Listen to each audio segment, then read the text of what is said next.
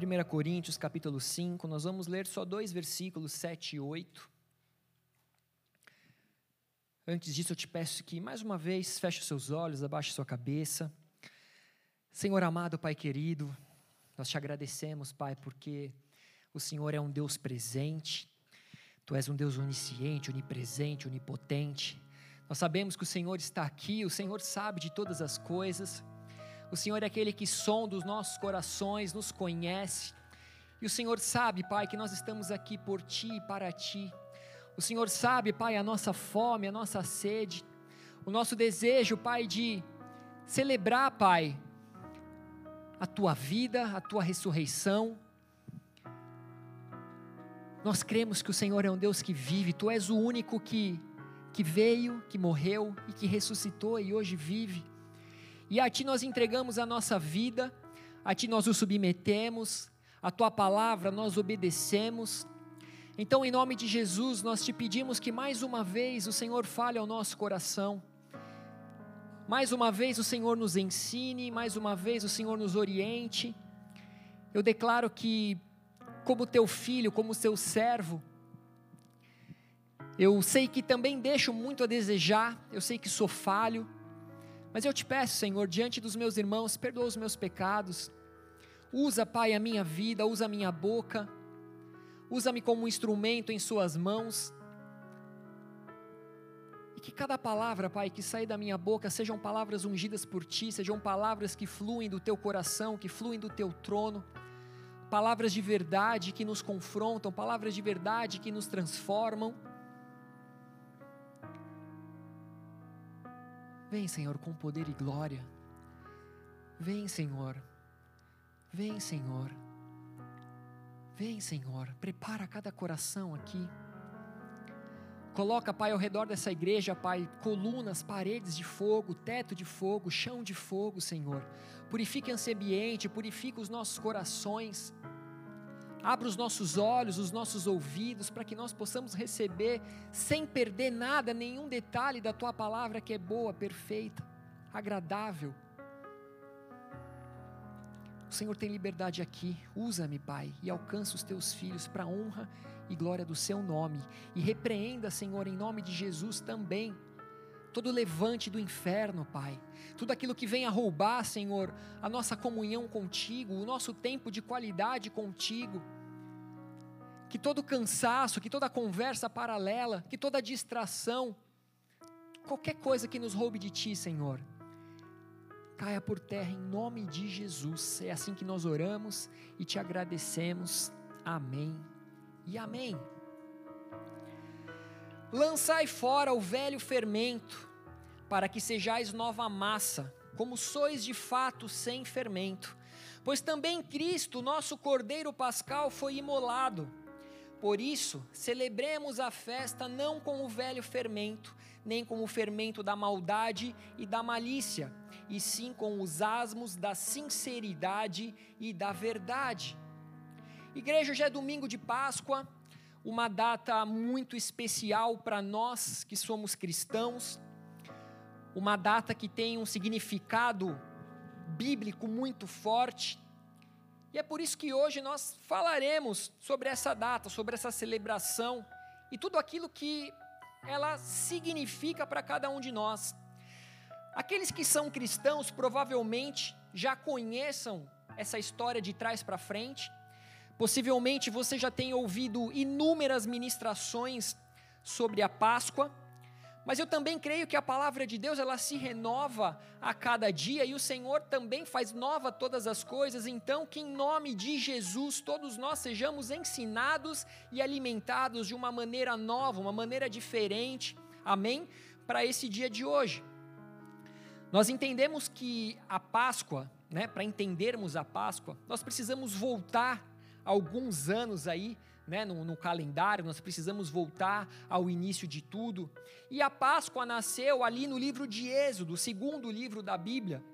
E Êxodo 12, no, a partir do versículo 21, pode acompanhar aqui no telão, diz o seguinte: Chamou, pois, Moisés todos os anciãos de Israel e lhes disse: Escolhei e tomai cordeiros segundo as vossas famílias e imolai a Páscoa. Essa é a primeira vez que a Páscoa ela é falada na Bíblia.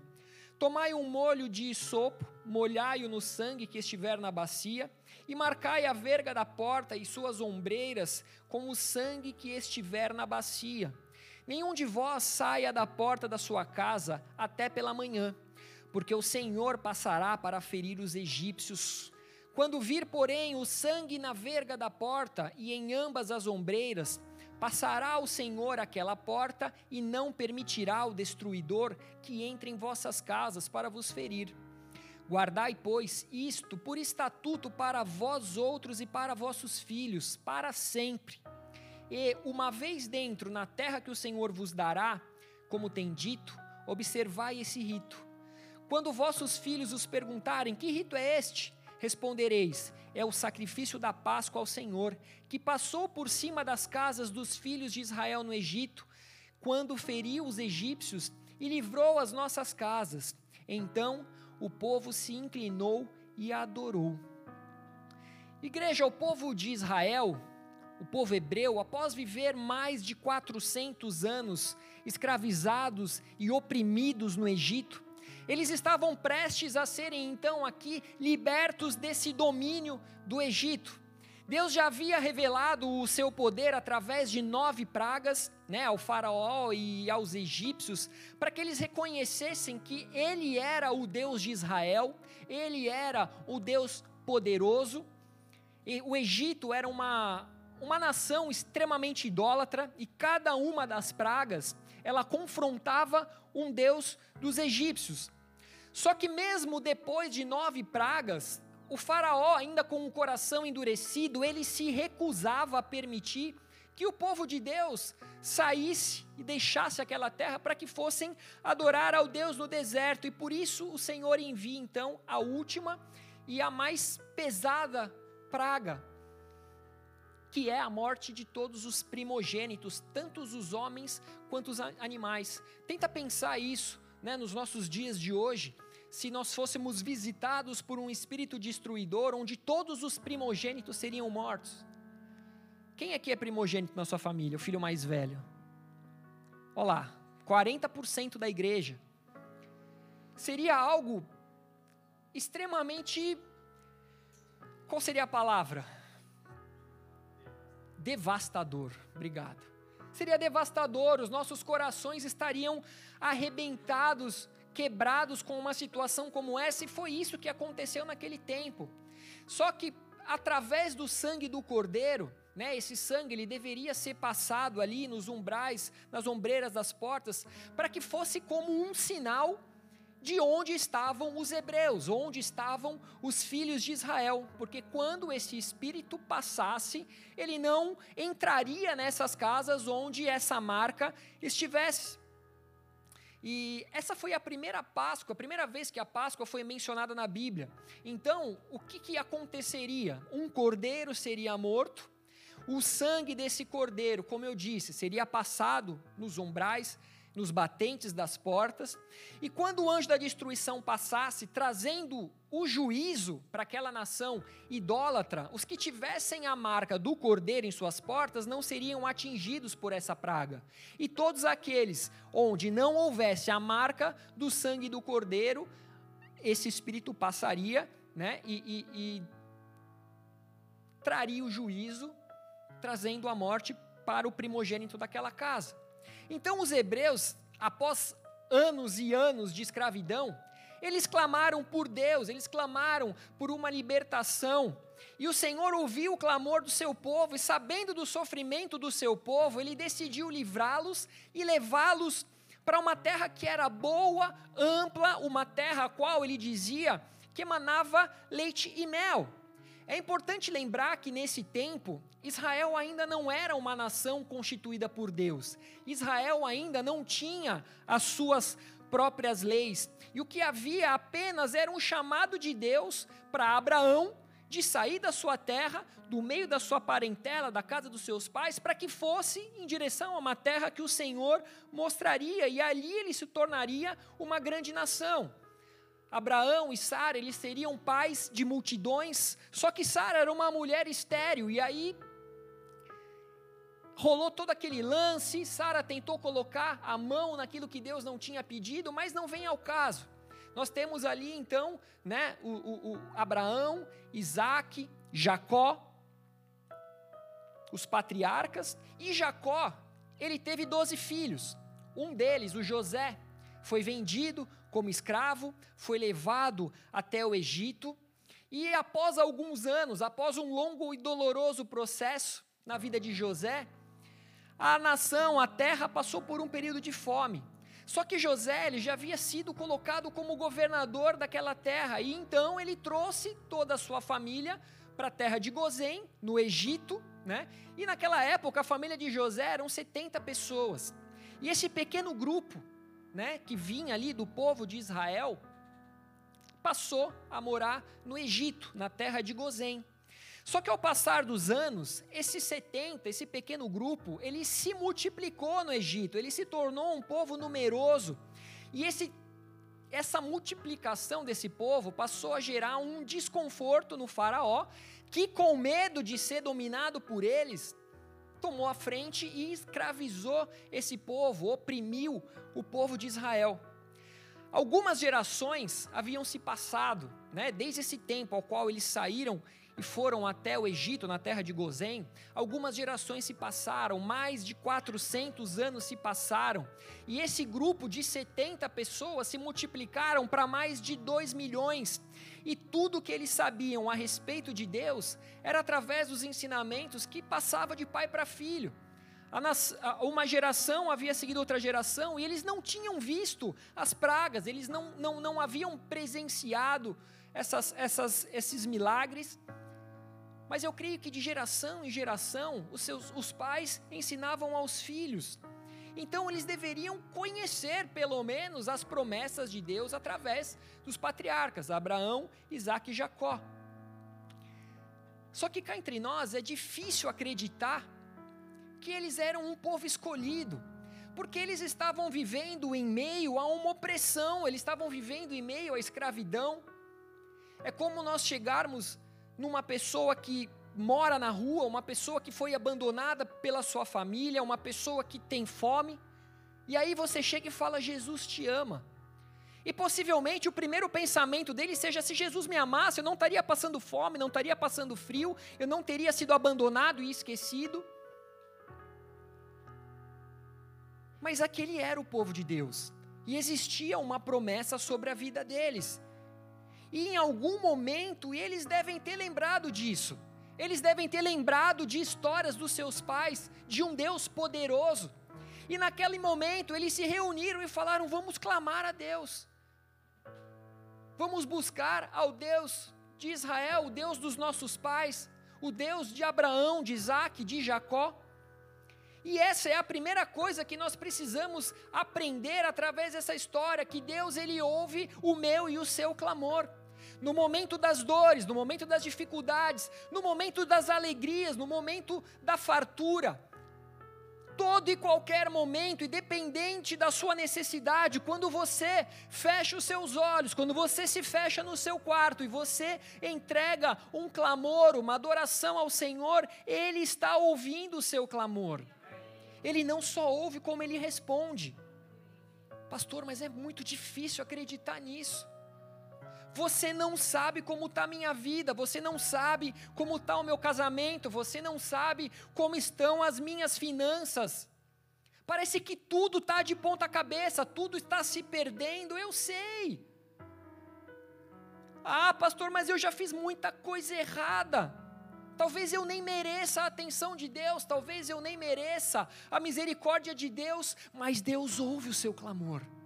Não importa o que você acha sobre Deus, o que importa é que Ele te ama e Ele ouve o seu clamor. A palavra diz que os ouvidos dele estão atentos a ouvir a tua voz e Ele quer ouvir. Deus não só ouve o nosso clamor, assim como Ele viu também a aflição daquele povo. Os olhos do Senhor estão sobre a terra, assim como Ele ouve o nosso clamor, e Ele viu, Ele ouviu E ele decidiu livrar aquele povo. Então nós temos aí no capítulo 12 a instituição da Páscoa. O início de um novo tempo, um novo calendário, um tempo de comunhão.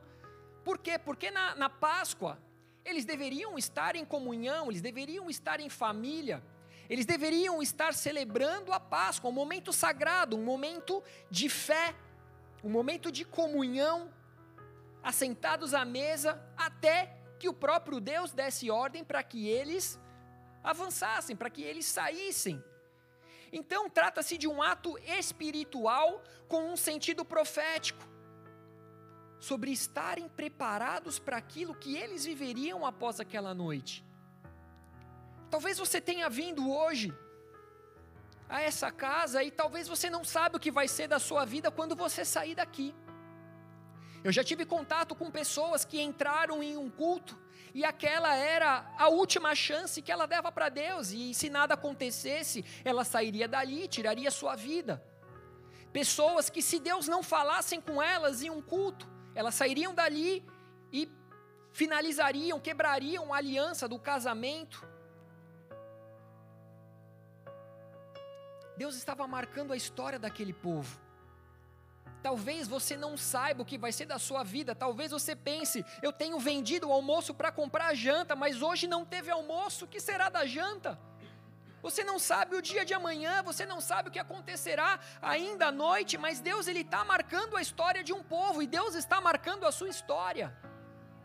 A tua história já está escrita no livro de Deus.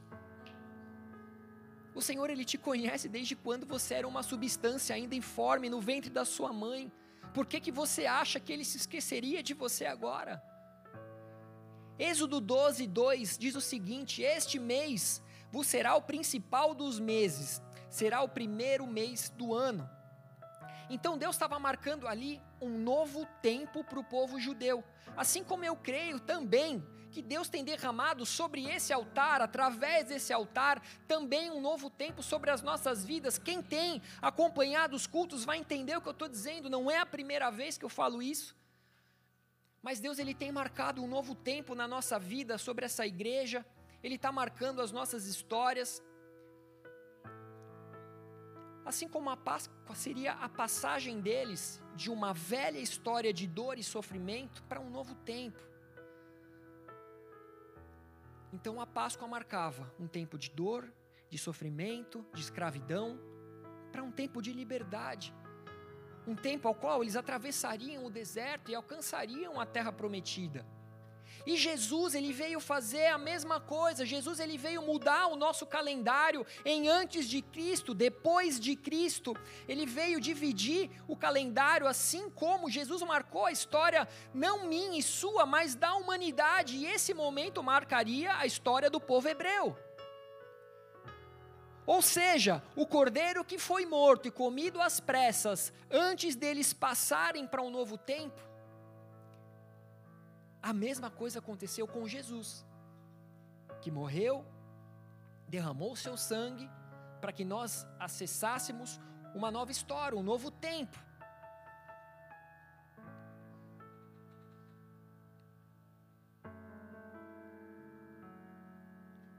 Jesus ele não morreu numa cruz em vão. Jesus ele morreu numa cruz para que a nossa vida fosse marcada. A sua vida precisa ser marcada como antes de você conhecer a Cristo e depois de você conhecer a Cristo. E você precisa ser marcado de maneira sobrenatural. Você precisa ser marcado de uma maneira poderosa. Você precisa ver o tamanha diferença em quem você era antes de Cristo e depois de Cristo. Você precisa perceber, as pessoas precisam perceber em você tamanha transformação no antes de Cristo e o pós-Cristo. E conhecer Jesus e ser visitado por Ele é um marco em nossas vidas. Ser visitado por Jesus é, um, é a certeza de um recomeço, é a certeza de que nós somos amados, é a certeza de que nós somos perdoados, é a certeza de que nós somos redimidos, e é por isso que todo evento carrega esse nome, Páscoa, que significa passagem. Não vou falar sobre os termos gregos e hebraicos, mas significa passagem, exatamente o que eles estavam vivendo naquele tempo a passagem de um povo escravo para um povo livre.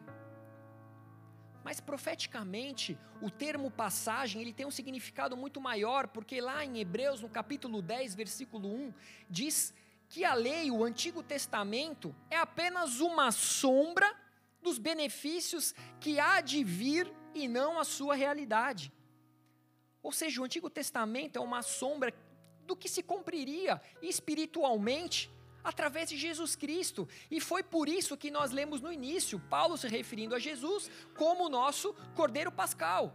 Vocês estão aqui? Então Paulo reconhece Jesus como esse Cordeiro.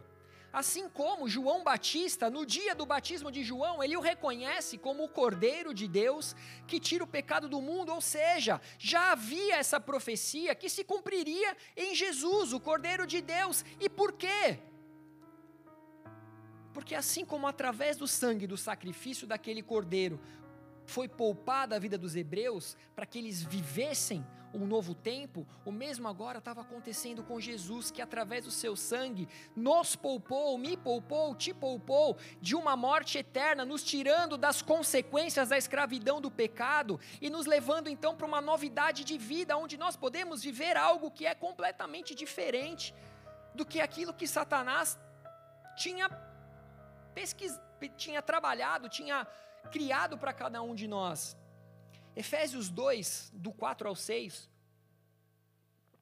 diz o seguinte: Mas Deus, sendo rico em misericórdia, por causa do grande amor com que nos amou, e estando nós mortos em nossos delitos, nos deu vida juntamente com Cristo, pela graça sois salvos, e juntamente com Ele nos ressuscitou e nos fez assentar nos lugares celestiais em Cristo Jesus Igreja, eu sei que ninguém aqui morreu, só que nós fomos tirados de uma condição de morte espiritual e nós ressuscitamos para uma vida no Espírito Santo de Deus, uma vida ao qual nós somos ressuscitados através de Cristo Jesus.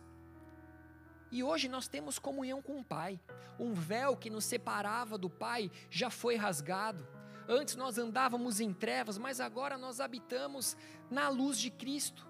Só que por que, que tudo isso é importante? Essa foi a última mensagem de Jesus para os discípulos. A palavra nos conta que Jesus pediu aos discípulos que eles preparassem né, uma, uma, uma sala, um, um local, para que eles celebrassem a Páscoa. E por serem judeus, eles deveriam celebrar esse culto perpetuamente. Anualmente, eles deveriam fazer isso. E nessa refeição, eles comiam a carne do cordeiro assada né, no fogo, com ervas amargas, com pães sem fermento. Nada poderia sobrar do cordeiro, e se sobrasse, eles deveriam queimar. E ao comerem, eles precisariam estar prontos para sair apressadamente, e isso foi chamada a Páscoa do Senhor. A Páscoa era uma refeição rápida, onde eles deveriam estar prontos para, na ordem da libertação do povo, após o espírito destruidor passar, eles sairiam depressa para viver o tempo de libertação. Ou seja, o sangue era a marca para que eles não fossem tocados, e a carne do cordeiro era o alimento para que eles suportassem a, a, a, o que eles viveriam dali para frente. Eles teriam que atravessar o Mar Vermelho, nós vamos chegar lá. Mas o Senhor estava não só os guardando, quanto os alimentando, os dando aquilo que eles precisavam. E Jesus, no Novo Testamento, ele estava celebrando esse momento. Eles devem ter comido um cordeiro. Só que no meio da celebração, Jesus ele pegou um pão, ele deu graças e ele disse: "Peguem e comam, porque esse pão representa o meu corpo." Em seguida, ele pegou o cálice, deu graças novamente, ofereceu aos discípulos, e ele diga: bebam dele todos vocês, porque esse cálice representa o meu sangue derramado para aliança a favor de muitos, para perdão dos pecados.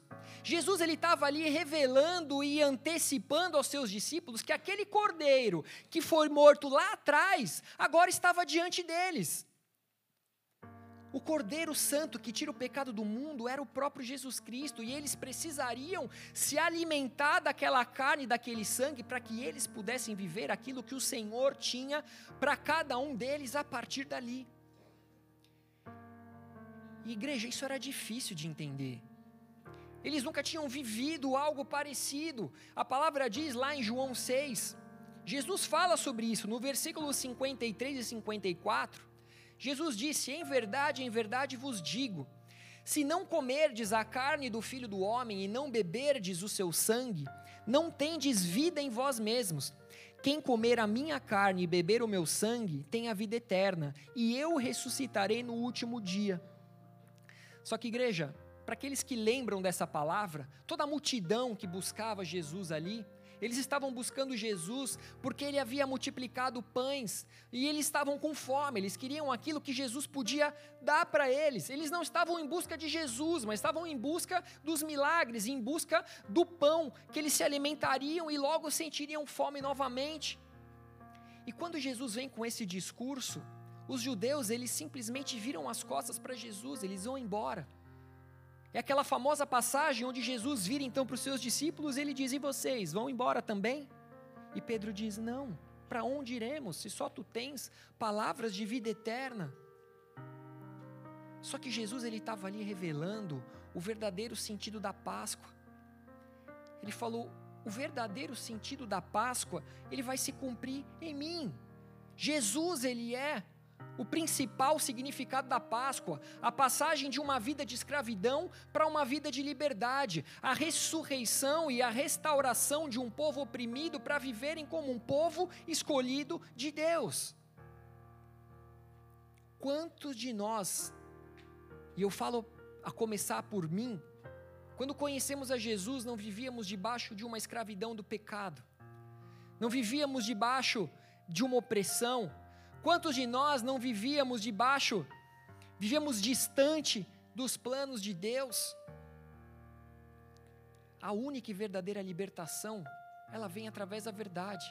Jesus, ele é a verdade. Ele é o caminho, ele é a verdade, ele é a vida, e só através dele nós podemos ser livres de toda escravidão. Em, João 8, Jesus disse: Conhecereis a verdade, e a verdade vos libertará.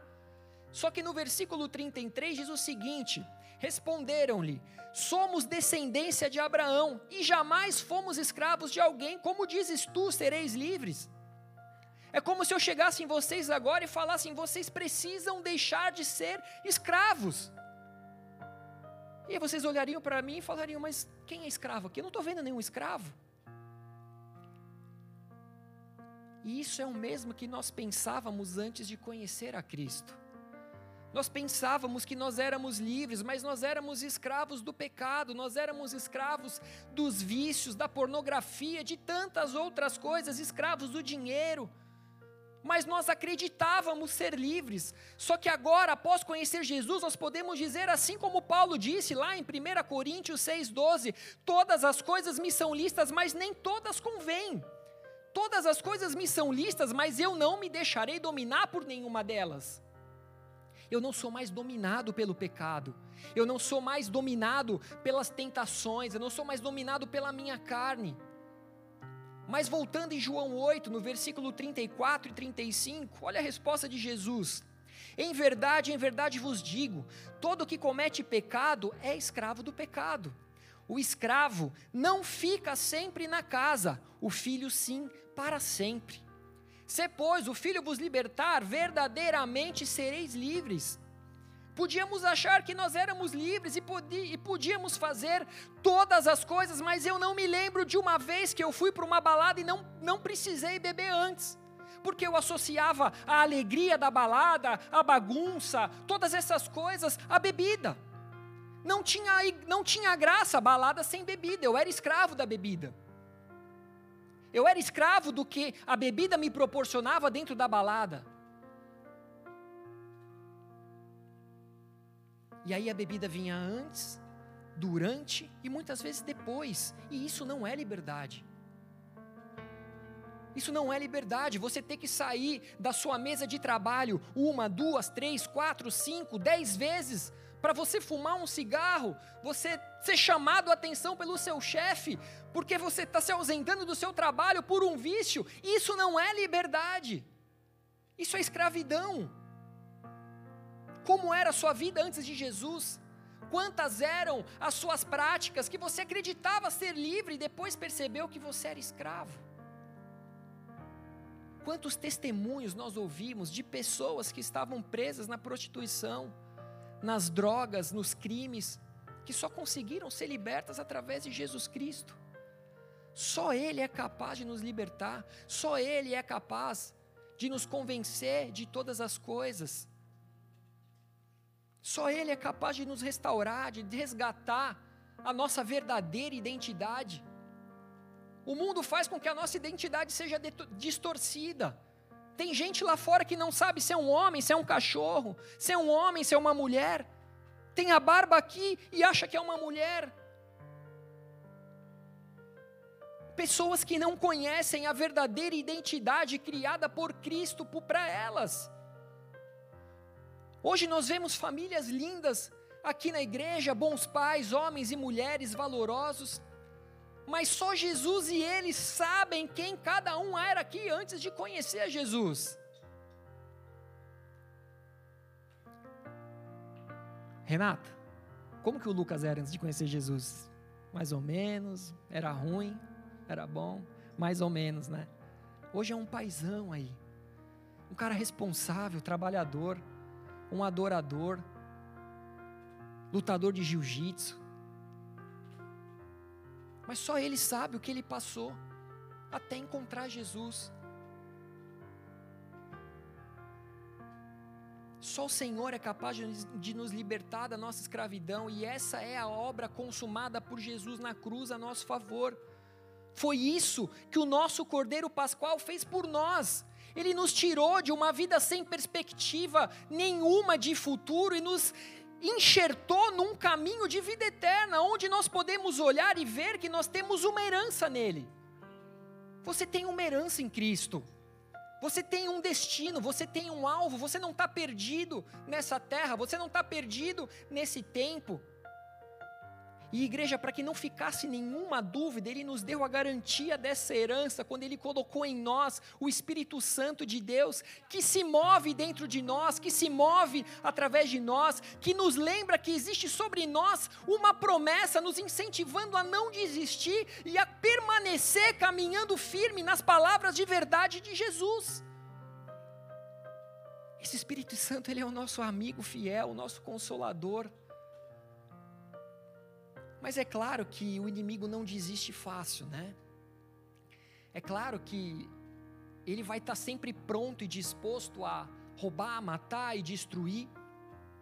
Então tenta imaginar uma cena, o Egito inteiro, no momento que eles acordaram, em todas as casas, havia provavelmente um animal e um primogênito morto. Imaginem a dor, imaginem o desespero daquele povo. Tenta imaginar a cena, se você fosse um egípcio. Ao mesmo tempo, o Senhor ele estava libertando um povo oprimido, livrando-os de uma dor, livrando-os de um povo que era oprimido, esqueci o nome dos, que eram açoitados ali, sofriam. O Senhor estava provando a sua, sua fidelidade quando ele libertava os seus. Só que quando o Faraó soube que o povo havia fugido, mudou o seu coração e eles então passaram a perseguir o povo de Israel com todo o seu exército, com cavalos, com carros. Ou seja, vamos atrás deles. Tudo que nós vimos até aqui ainda não é o suficiente. Nós estamos perdendo os nossos escravos, nós estamos perdendo aquele que nos alimentam, nós estamos perdendo aqueles que trabalham por nós. E a palavra diz que o povo de Israel saiu às pressas do Egito, eles haviam acabado de sair do Egito, debaixo de uma promessa do Senhor. Eles haviam acabado de celebrar a Páscoa, eles haviam recebido a confirmação de que Deus estava cumprindo Sua palavra, só que eles saíram sem direção. Eles simplesmente saíram, eles não sabiam para onde ir, eles estavam libertos, debaixo de uma promessa, porém, a partir de agora, era tudo novo.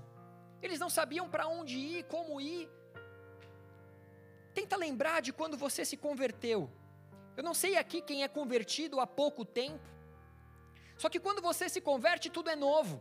Os lugares que você frequentava, você já não se sente mais à vontade, você se vê como um peixe fora d'água. Mas e agora? Para onde eu vou? E agora, o que, que eu faço? O que, que pode? O que, que eu faço que agradaria ao meu Senhor, que agradaria ao meu libertador? E aí você passa a viver a vida olhando por um novo ângulo, você passa a ser capacitado por Deus para viver a vida através dos frutos do Espírito. E aí você descobre que ser alegre, manso, fiel, benigno, você percebe que ter domínio próprio, que isso também atrai respostas diferentes para essas suas condutas. Aí a gente começa a ficar deslumbrado ao ver o agir de Deus através da nossa vida.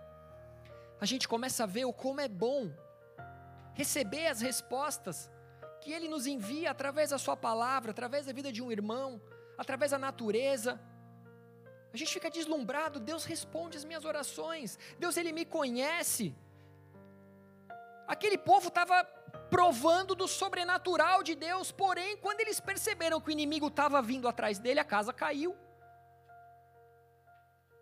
E agora? Tudo estava tão bom, tudo estava indo tão bem. Êxodo 14, do 10 ao 12, diz o seguinte: E chegando Faraó, os filhos de Israel levantaram os olhos, e eis que os egípcios vinham atrás deles, e temeram muito. Então os filhos de Israel clamaram ao Senhor, disseram a Moisés: Será por não haver sepulcros no Egito que nos tiraste de lá, para que morramos nesse deserto? Por que nos trataste assim, fazendo-nos sair do Egito? Não é isso o que te diz, não é isso o que te dissemos no Egito? Deixa-nos para que sirvamos os egípcios, pois melhor nos fora servir aos egípcios do que morrermos no deserto. Vocês entenderam isso aqui? Vocês ouviram isso aqui? Olha como o homem é ingrato. Eles se reuniram e eles clamaram para que eles fossem libertos da escravidão. Não foi isso? Não era isso que a gente viu até agora? Agora, diante da dificuldade, diante da opressão do Egito, diante de um exército que os perseguiam, eles passaram a cuspir no prato que eles comeram, falando para Moisés: A gente não falou para você deixar a gente morrer no Egito? Por que, que você nos tirou de lá? Não, não, não faz sentido, não é verdade? Não faz sentido. É isso mesmo, ao invés de eles se alegrarem com o que eles estavam vivendo até ali, com a libertação, eles passaram a procurar um culpado para justificar o medo que eles estavam sentindo, para justificar a dificuldade. E isso é o que nós fazemos muitas vezes, quando nós ouvimos um direcionamento e em algum momento a gente é paralisado por um obstáculo, a gente começa a procurar culpados. A culpa é de Deus, a culpa é do marido, a culpa é da esposa, a culpa é do filho. A culpa é sempre de todo mundo, menos nossa. Eles tiveram medo e quiseram voltar atrás para viver a vida miserável de escravo com medo da morte. Deus, ele providenciou a passagem, só que eles se viram então diante de uma barreira. Havia um obstáculo à frente, um mar impedindo que eles continuassem a caminhada, e atrás agora eles tinham um exército. E existem muitas pessoas ainda hoje que vivem nessa condição. Pessoas que foram libertas por Jesus Cristo, mas que não valorizam o que receberam do Senhor até aqui. E diante de uma tentação, diante da primeira opressão, acabam querendo voltar para a escravidão que vivia dando as costas para aquilo que Deus tem feito. Deus ele tirou da escravidão, ele tem te derramado tantas bênçãos, novas amizades, promoções no emprego, tanta coisa alegria, paz. Só que na primeira dificuldade você simplesmente volta para trás, volta para as antigas práticas, se torna ingrato.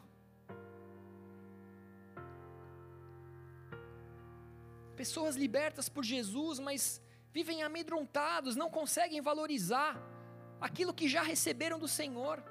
Então, na primeira dificuldade, aceitam uma proposta indecente, aceitam um suborno, aceitam contar uma mentira para se livrar de uma consequência, não podem ver aparecer uma mulher no celular que já se esconde em algum lugar para poder ver mais. Não pode ver um rabo de saia que logo perde o foco e esquece que é casado. Qualquer oferta, qualquer manjar, já se esqueceram de tudo que estavam vivendo no Senhor e simplesmente se perdem. Foi o que aconteceu com aquele povo. Depois de viver dez pragas milagrosas, onde nenhum deles havia sido atingido, nada deles havia sido perdido, após a libertação, eles ficaram com medo do que viria pela frente.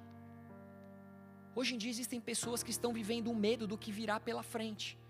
Ah, pastor, mas eu tenho ouvido que a, a tribulação está chegando, todos os sinais, os fins dos tempos estão aí. Nunca esteve tão perto.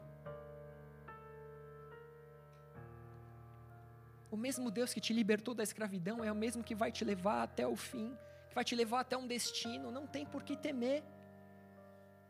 E eles haviam esquecido exatamente isso, que o Deus que havia libertado também havia prometido.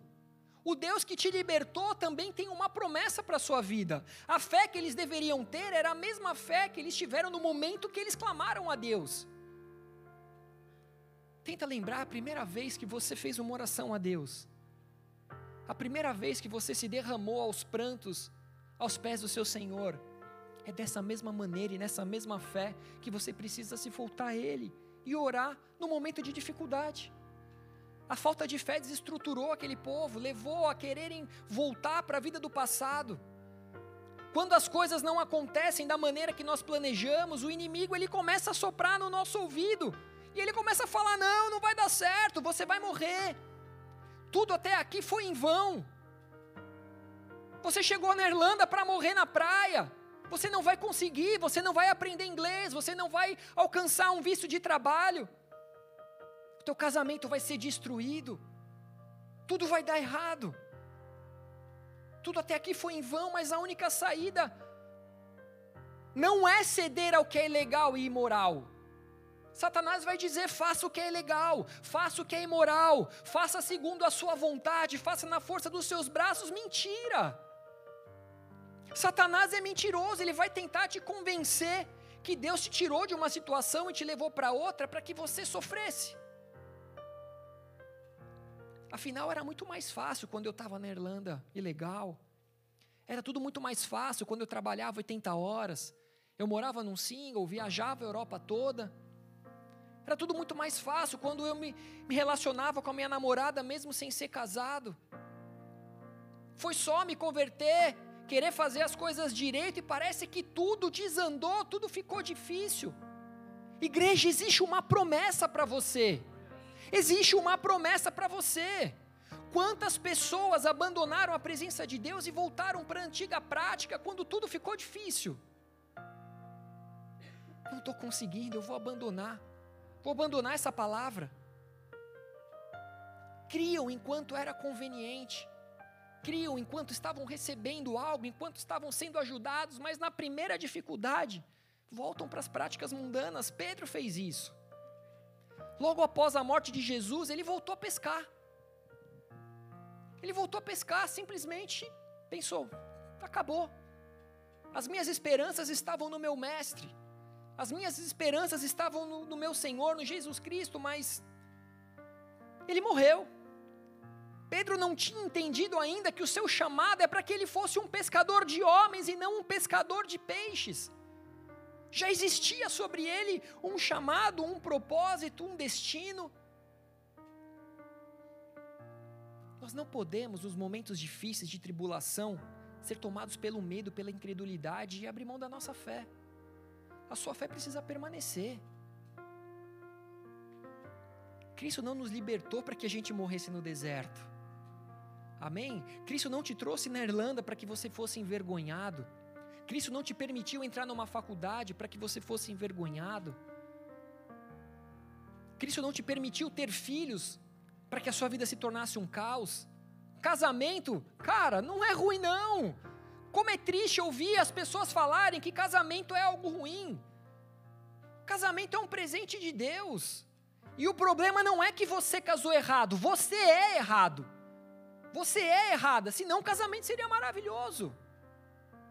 Se cada um fizer a sua parte, não tem nada melhor do que construir uma vida a dois.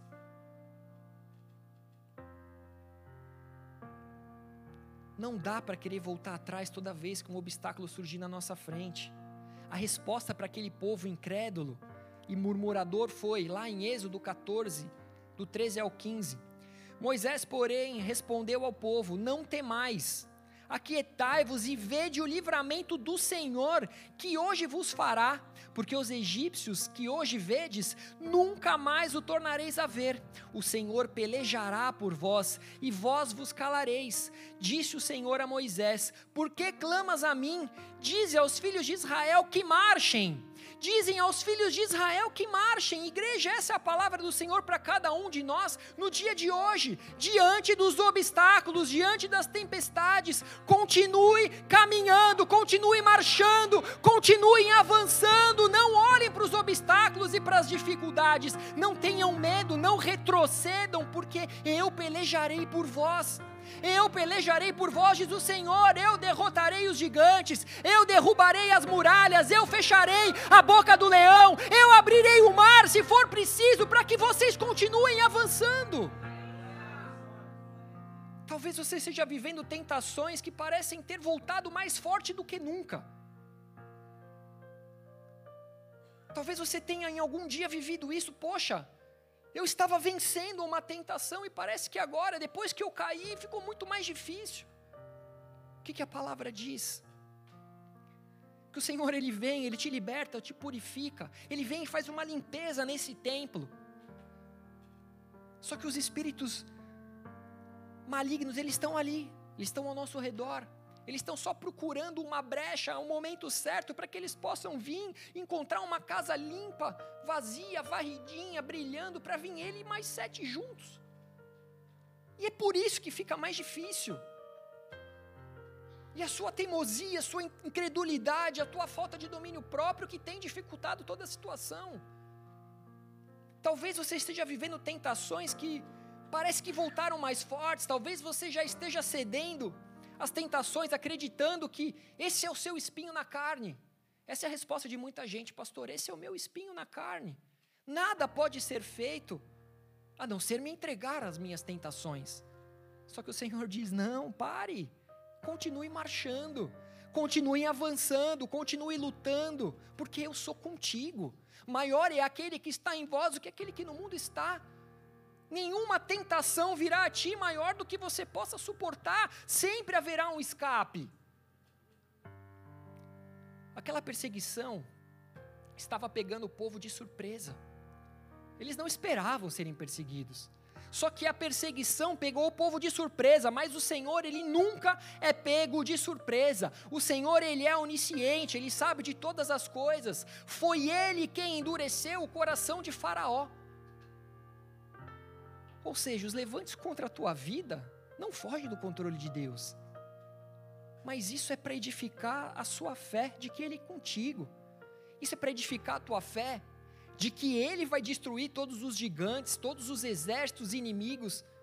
Ele é quem abrirá a passagem no mar, se possível for, para que você avance. O que tiver que ser abalado, vai ser abalado, porém irá permanecer aquilo que é inabalável. E quando Cristo habita em você, você se torna inabalável. Nada pode te vencer, nada pode te derrubar. Êxodo 14, 21 a 29, acompanha aqui no telão.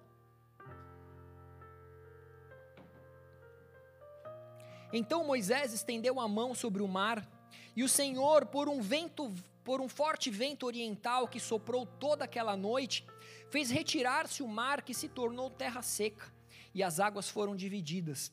Os filhos de Israel entraram pelo meio do mar em seco, e as águas lhes foram qual e as águas lhe foram qual muro à sua direita e à sua esquerda. Os egípcios que os perseguiam entraram atrás deles, todos os cavalos de Faraó, os seus carros e os seus cavalarianos até ao meio do mar. Na vigília da manhã, o Senhor, na coluna de fogo e de nuvem, viu o acampamento dos egípcios e alvorotou o acampamento dos egípcios. Emperrou-lhe as rodas dos carros e fê-los andar dificultosamente. Então disseram os egípcios: Fujamos da presença de Israel, porque o Senhor peleja por eles contra os egípcios. Disse o Senhor a Moisés: Estende a mão sobre o mar, para que as águas se voltem sobre os egípcios, sobre os seus carros e sobre os seus cavalarianos. Então Moisés estendeu a mão sobre o mar, e o mar, ao romper da manhã, retomou a sua força. Os egípcios, ao fugirem, foram de encontro a ele, e o Senhor derribou os egípcios no meio do mar. E voltando às águas, cobriram os carros e os cavalarianos de todo o exército de Faraó que os haviam seguido no mar. Nem ainda um deles ficou, mas os filhos de Israel caminhavam a pé enxuto pelo meio do mar, e as águas lhe eram quais muros à sua direita e à sua esquerda. Igreja, o que, que Deus estava fazendo aqui? E que os hebreus, os hebreus não entendiam, é que Deus estava pondo um fim na opressão sofrida pelo, pelos egípcios, ele estava colocando um ponto final, um fim, acabou a opressão, acabou o tempo de escravidão, um fim no tempo de dor, um fim no tempo de sofrimento. Deus estava ali acabando de uma vez por todas com a perseguição. E mais uma vez demonstrando a força e o poder das suas mãos. Quem, além de Deus de Israel, era capaz de abrir o mar vermelho para que um povo atravessasse em terra seca? Quem era capaz de fazer isso?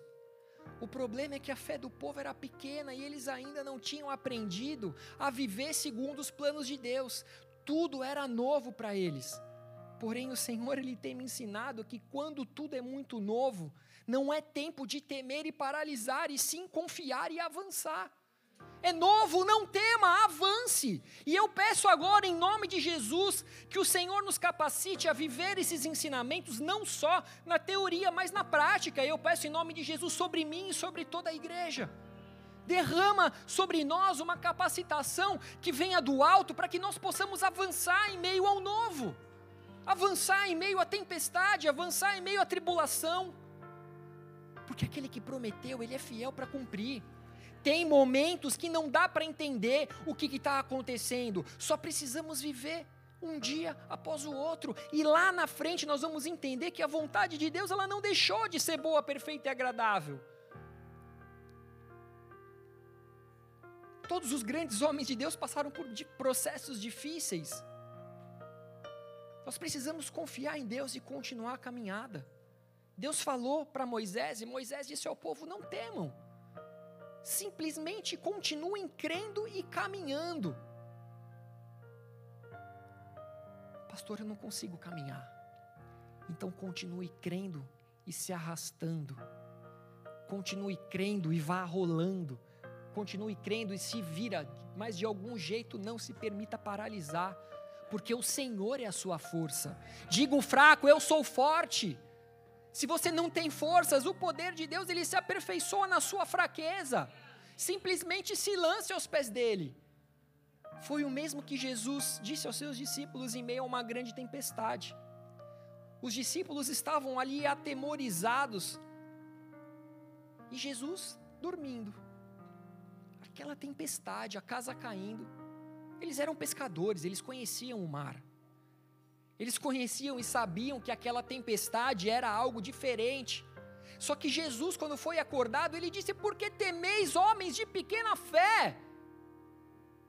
Ele simplesmente se levantou, repreendeu o vento, repreendeu o mar, e a palavra diz que fez-se grande bonança. Eles eram pescadores, eles conheciam a fúria da tempestade, eles estavam vendo as águas invadindo o barco, eles estavam desesperados, eles nunca tinham visto. Ninguém repreendeu o mar, ninguém repreendeu uma tempestade. Para eles ali a morte era certa. Só que quem estava com eles no barco era aquele que criou o mar, é aquele que criou as tempestades, o vento e todas as coisas. Ele tem o poder, ele tem o poder sobre todas as coisas e por isso Jesus os repreende. E é como se ele estivesse dizendo: Meu Deus, será que vocês não viram nada do que eu fiz até aqui? Olha de onde que eu tirei vocês. Dá uma olhada de onde eu trouxe vocês. Olha quantos livramentos, olha quantos testemunhos, olha ao seu redor, olha o que eu tenho feito na vida de muitos. Nós acabamos de sair de uma multiplicação de pães e peixes. Será que você ainda não entendeu que eu sou Deus, que eu sou o Filho de Deus e eu não estou limitado àquilo que o homem pode fazer? Deus está nos despertando a não pararmos, mas prosseguirmos. Nós estamos no caminho que é Cristo, então continua. Não para nem para olhar para a direita, nem para olhar para a esquerda, olha para o alvo, olha para Jesus e segue. Deus ele não te tirou do Egito para que você morresse no deserto. Simplesmente confie e marche na passagem em que Deus te colocou. Não queira resolver as coisas do seu jeito. Simplesmente confia e segue. Deus ele está abrindo um caminho. Deus ele está colocando sobre nós uma passagem. Davi ele pegou algumas pedrinhas na mão e Deus foi derrubou um gigante. Josué deu sete voltinhas ao redor de Jericó e Deus derrubou as muralhas. Daniel ele não se intimidou com, com não poder se prostrar e orar diante do seu Deus, e Deus fechou a boca dos leões. Sadraque, Mesaque e Abednego, eles não se prostraram e não adoraram uma estátua de ouro, e o Senhor estava com ele e os livrou na fornalha. Pedro lançou as redes e o Senhor entregou a ele uma pesca maravilhosa. Nossa parte é simplesmente orar e confiar. A parte de Deus é mover o sobrenatural. Você confia e Ele move o sobrenatural. Você se lança e Ele te respalda. Ele é aquele que faz a mulher, ter, a mulher Esther se tornar a mãe de filhos. Ele é aquele que faz o cego enxergar, o paralítico andar. Ele é aquele que faz de uma mulher encurvada simplesmente ter uma vida normal, um homem de mão mirrada ter uma vida normal. Ele é aquele que te tira de qualquer situação para que você tenha uma vida normal. E Ele vai te levar seguro até o seu destino. Mas o inimigo vai tentar te lá. O inimigo vai te deixar, vai tentar te deixar com medo. Ele vai trazer guerra, ele vai trazer pandemia, ele vai trazer o medo, as doenças, só que nós estamos debaixo de uma promessa de Deus. Nós estamos debaixo de uma promessa de um Deus que ressuscita mortos, que cura doentes. Não perca suas esperanças, porque Deus ele nunca é pego de surpresa. Todas as coisas estão debaixo do seu poder. Jesus ressuscitou, Jesus vive e nós não precisamos de nenhuma outra garantia. Nós só precisamos crer nessa promessa. Ele nos chamou para a liberdade. E se a palavra nos diz que ele pagou o preço dos nossos pecados na cruz, que já não há mais acusação para aqueles que estão em Cristo Jesus, por que você ainda vive debaixo da acusação, do medo, daquilo que o diabo tem tentado te confundir e atormentar? Do que você fez no passado, de quem você era, o teu passado não te define. Jesus Cristo é quem te define. O Espírito de Deus ele está sobre cada um de nós e existe uma promessa sobre as nossas vidas. Jesus é a nossa liberdade, aquele que veio nos tirar da escravidão, ele é a nossa Páscoa, a nossa passagem, o nosso Cordeiro Pascal. Ele foi aquele que veio para nos tirar das trevas e nos transportar para um reino do seu Filho amado, em quem nós temos redenção, a remissão dos nossos pecados. Isso está lá em Colossenses 1,14. Ele nos tirou de uma condição de trevas, de morte e escravidão e nos trouxe para a condição de liberdade. Ele nos deu vida.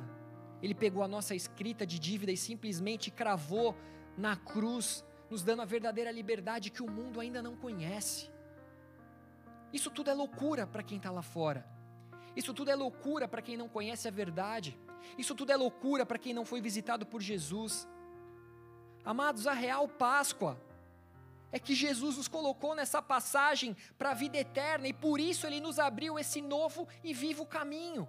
Hebreus 10, 19 a 23 diz o seguinte: Tendo, pois, irmãos, intrepidez para entrar no Santo dos Santos pelo sangue de Jesus, pelo novo e vivo caminho que ele nos consagrou pelo véu, isto é, pela sua carne, tendo grandes sacerdotes tendo grande sacerdote sobre a casa de Deus, aproximemo-nos com sincero coração, em plena certeza de fé, tendo o coração purificado de má consciência e lavado o corpo com água pura.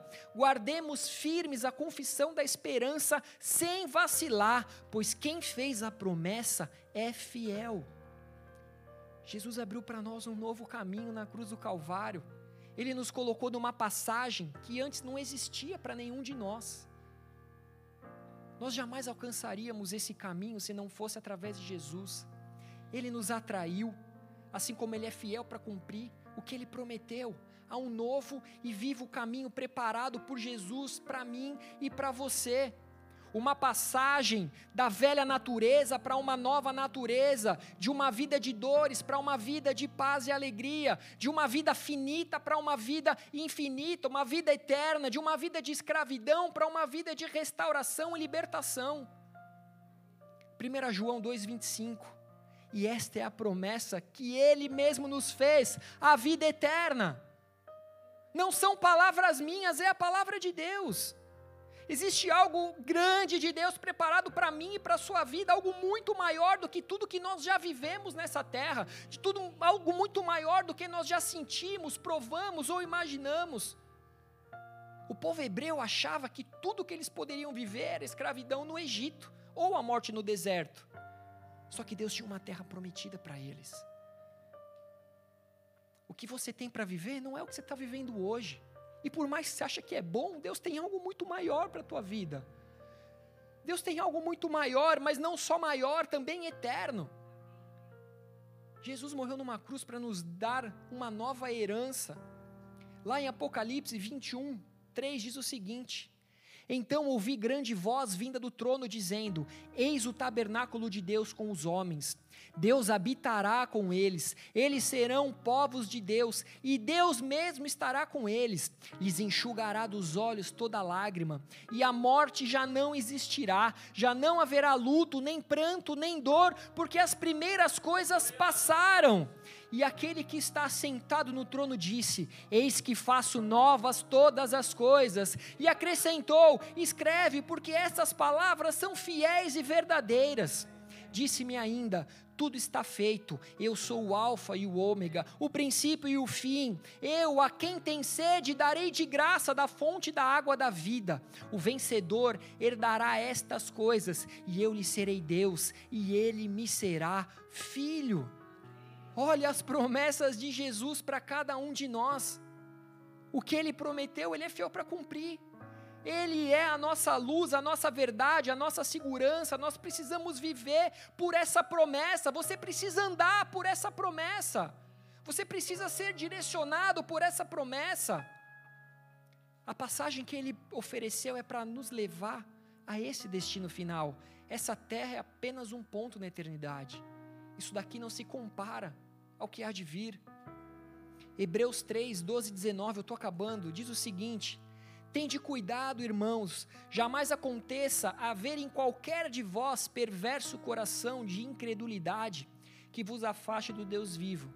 Pelo contrário, exortai-vos mutuamente cada dia, durante o tempo que se chama hoje, a fim de que nenhum de vós seja endurecido pelo engano do pecado, porque nos nos temos tornado participantes de Cristo, se de fato guardamos firmes até o fim a confiança que, desde o princípio, tivemos. Enquanto se diz, hoje, se ouvirdes a sua voz, não endureçais o vosso coração, como foi na provocação. Ora, quais os que tendo ouvindo se rebelaram? Não foram de fato todos os que saíram do Egito por intermédio de Moisés? E contra quem se dignou por quarenta anos? Não foi contra os que pecaram, cujos cadáveres caíram no deserto? E contra quem jurou que não entrariam no seu descanso, senão contra os que foram desobedientes?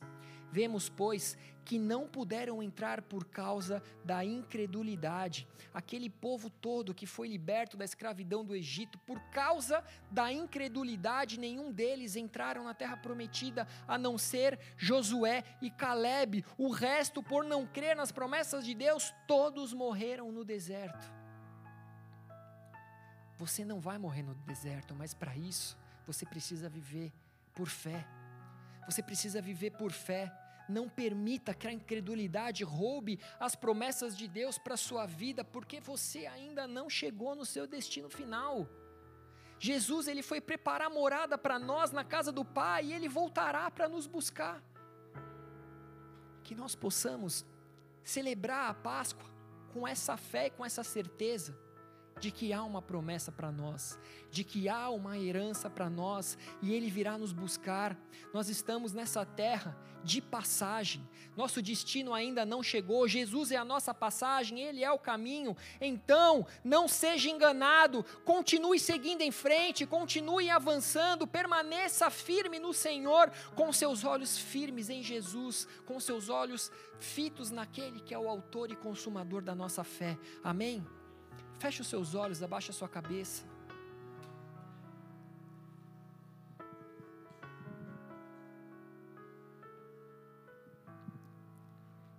A Páscoa ela não é um único dia. A Páscoa não é uma celebração isolada no calendário.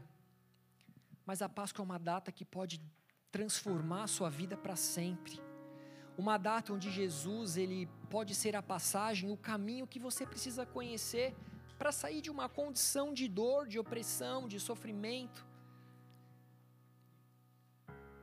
uma vida de escravidão, para que você possa alcançar uma vida restaurada, para que você possa alcançar os seus propósitos, para que você possa conhecer as suas promessas, Jesus ele quer assegurar um destino para todos nós, uma herança, uma promessa. Foi isso que ele conquistou na cruz no nosso lugar. O sangue, o corpo dele era o único que poderia nos resgatar e nos dar vida. Só Ele é santo, só Ele poderia ser o cordeiro sem defeito, sem mancha. Só o sangue dele era precioso para a salvação. Ele é o único a qual pode nos tirar de um caminho de trevas. Ele é o único que pode ser a passagem para uma nova vida. O Senhor, Ele quer te tirar um ambiente de dor e sofrimento. Ele quer te tirar de um ambiente de opressão. Ele quer te tirar um ambiente depressivo. Ele quer te tirar de um ambiente onde você não tem tido forças para abandonar o álcool, para não para abandonar o cigarro. Ele quer te tirar de uma condição onde você não consegue se ver livre da prostituição. Ele não quer que você permaneça num ambiente onde você esteja inserido em fornicações. Qual é o ambiente que te oprime? É só o sangue dele que pode te libertar. É só o sangue dele que pode te apresentar uma passagem para algo que é eterno. E por isso eu quero principalmente falar com você que nos visita nessa tarde. Você que deseja entregar o seu coração a Jesus, você que deseja receber essa obra consumada por Jesus em sua vida e viver essa passagem de onde o Senhor te tira de uma velha condição para que você possa viver uma nova história. Tudo que Ele nos peça é que você o reconheça através da fé e confesse. Que você o confesse como seu único Senhor e Salvador. Que você o confesse como o Filho de Deus. Que você o confesse como aquele que morreu, mas vivo está essa é a nossa Páscoa. Jesus é a nossa passagem. Jesus é o nosso banquete. Jesus é o Cordeiro de Deus que tira o pecado do mundo. É só o sangue do Jesus que nos liberta de todo o pecado, que nos lava da escravidão e que nos leva para uma vida de liberdade. Amém. Você que nos visita hoje, você que de alguma maneira foi alcançado por essa palavra, você que quer entregar o seu coração para que Jesus possa habitar nele. Esse é o momento, Jesus te diz: Hoje, se ouvirdes a minha voz, não endureçais o vosso coração. Não endureça o seu coração, simplesmente abra o teu coração para que ele possa habitar em ti. Se você crê que essa palavra falou com você, eu te peço que você levante a sua mão do seu lugar. Todos com os olhos fechados, esse é o momento entre você e o Senhor Jesus. Não importa quem está na sua frente, não importa quem está ao seu lado. Não importa se essa é a primeira